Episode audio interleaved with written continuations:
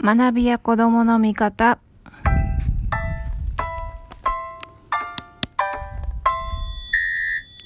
こんにちは。学びや子供の見方の、子供の見方こと、深松ひろ子です。今日はですね、あの、お布団で横になりながらもおお送りしています。昨日、ちょっと、あの、昨日っていうか、ちょっと、だいぶ前から、もう半月ぐらい前から腰をやってしまって、で、足が痺れて痛くってしょうがなくて、で、そのまま、あの、まあ、治療とかをしながら過ごしてるんですけど、でもやっぱりちょっと痛くって、で昨日はですね、あの、痛くってずっと一日寝ていたので、あの、横になってたので、なんだ、なので、ちょっと収録もできずに配信もししていませんでした。多分収録始めてからはじ、初めてかな？お休みしたの。なの自分でちょっとがっかりしながら、あの、過ごしてましたけど、今日はもう寝ながら配信、あの、収録すればいいんじゃないと思ってですね、あの、寝ながら収録をしていきたいと思います。で、今日も、えっ、と、お便りを、あの、元にしてですね、それにお答えしていく形でお送りしたいと思います。うーんとですね、あ、そうそう、今日のお便りは、うんと、成人した日本人のと友人が、日本語が上手になりたいと言います。うん。知識や語彙がとても乏しいように感じるのですが、どんなアドバイスをしてあげたらいいと思いますか？うん、うん、うん。なんかこういう成人した友達でね、日本語が上手になりたいって言ってて、で、それを素直に、あの、友達に言えるのもいいなと思うし、その言われた友達も、えー、そんなことないよとか、うまいよとかっていう風に、話すのうまいよとかっていう風に、なんだろう、社交辞令的に返すんじゃなくて、ちゃんと受け止めて、あの、足りないところはどこかなとかって考えてね、知識や語彙がとても乏しいように感じるとかっていう風にちゃんと冷静に見て、で、その上でアドバイスしたいなって思って、あげれるっていうのは、すごいいい友人関係だなって思ったのが一つですね。まずこのお便り読んで思いましたね。うん。ね。日本語、母国語だとしても、にまあ、この友人はきっと母国語が日本語ってことだと思うんですけど、まあ、それでも、やっぱり喋るのって難しいですよね。喋るのじゃなくても、あの、言葉って難しいので、あの、ね、日本語が上手くなりたいっていう気持ちよくわかります。私も喋る仕事をずっとしてきてますけど、喋って何かを伝えるっていう仕事ですけど、ずっと思ってますね。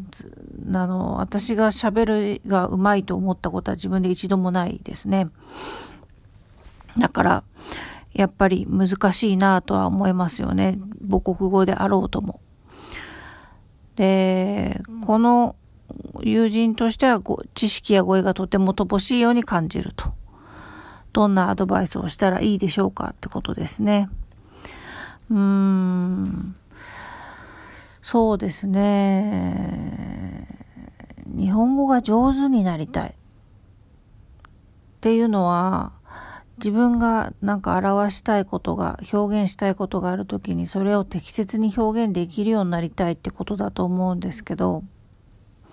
今はそれをね、多分、こう、表現したい感情とか、考えとかがあっても、それにすごいぴったりくる語彙とかが見つからなくて、ちょっともどかしい思いをしてるのかなとか思いますけど、で知識がや語彙が少ないっていうのは知識はうん知識や語彙っていうのは増やそうと思えば増やせるものなのでただちょっと時間はかかりますよね。一気に語彙も増やせるわけじゃないし。で語彙をあの、増やすので、自分より、えっ、ー、と、ちょっと知識のある人と自分にはちょっと難しいかもって思うような話題についての話に参加すること。これをしてると合意も知識も両方身につくのでいいかなとは思いますよね。ただ、えっ、ー、と、それ、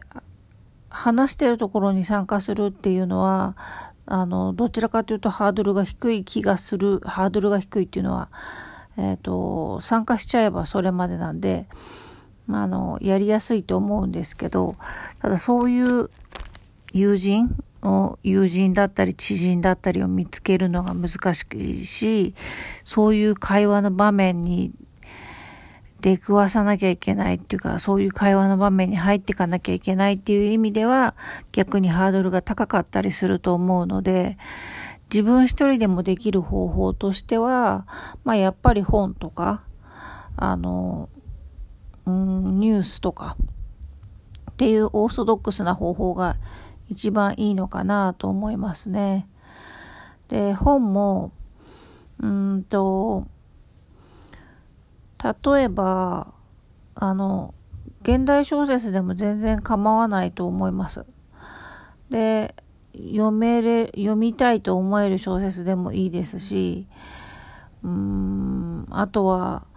実用書とかをね、読むと結構いいなと思うんですよね。今いろんなビジネス関係の実用書出てたりするので、そういう自己啓発本みたいなものだったりっていうのでもいいと思います。で、横文字とかも出てくるので、そういうのだとね、それって何だろうって言って調べながら読むっていうのでも全然いいと思いますね。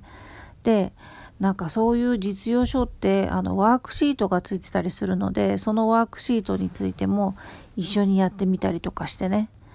でそうすると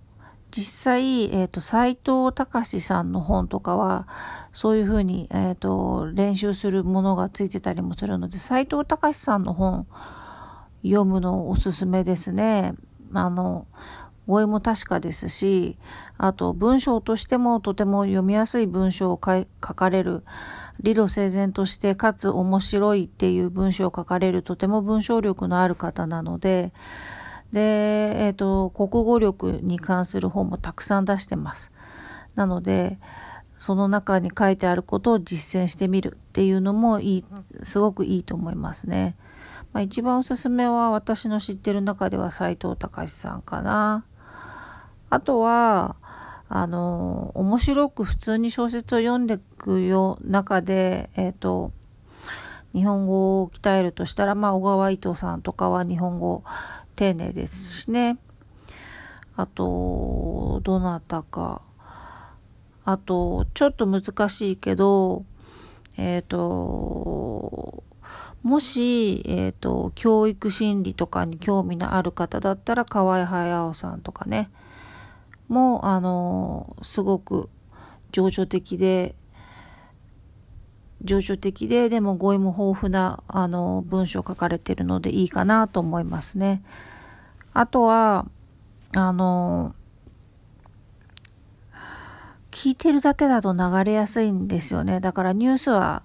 聞いてるだけでちょっとわかんなくっても流れてっちゃってつかめないから、まあ今の段階ではおすすめあまりしないかなと思いますね。そういうのをちょっと読んでみて一緒に話してみようよっていう、使ってみるの大切なので、えっ、ー、と、例えば斎藤隆さんの本を読んだら、まあそれについて一緒に話をしてみるっていうのを、えーと、提案してみてはいかがでしょうか。この前読んだ斎藤隆さんのあそこの部分どう思ったみたいなこととか、ワークシートが一緒に入ってたら、あ、このワーク一緒にやってみようよ、みたいな感じで、えっ、ー、と、まあ一緒にやってみるっていうのもいいかなと思いますね。で、あと、えっ、ー、と、落ち着いてなかなか話せないかもしれないので、そのご友人がね。で、自分の気持ちを適切な日本語で話せないときに、えっ、ー、と、お便りくれた方が言い換えてあげる。あの、適切な日本語に。っていう風にして、あ、そういうのはこういう表、えっ、ー、と、あ、それは切なさって言うよね、とか、ああそれだ、うん、あとなんかあるかな。切なさだと切なさぐらいの日本語ひょっとしたら知ってるかもしれないけど。うん、それ、やるせないねとか、っていうふうに、それはやるせないよねとかっていうふうに、えっ、ー、と、言い換えてあげる。そうすると、あやるせないって言うんだっていうふうにちょっとずつ覚えていくと思うので、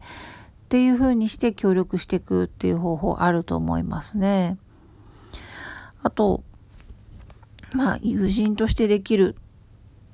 一緒に話をしながらできることったらそういう感じですかね。で、まあ、あまり、多分焦っちゃうのもあると思うんですよね、喋ってる時に。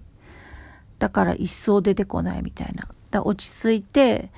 えっ、ー、と、話せるように。で、まあ、話が長くなっても構わないので、ちゃんと、えっ、ー、と、言い換えとかも手伝いをしながら話をしていくっていうのがいいかなと思いますね。なかなかそんなにすぐに、あの、変化が見られるものではないと思いますけど、一緒になって、ね、せっかくそこれを考えてくれるっていうすごくいいお友達がいるんだったら、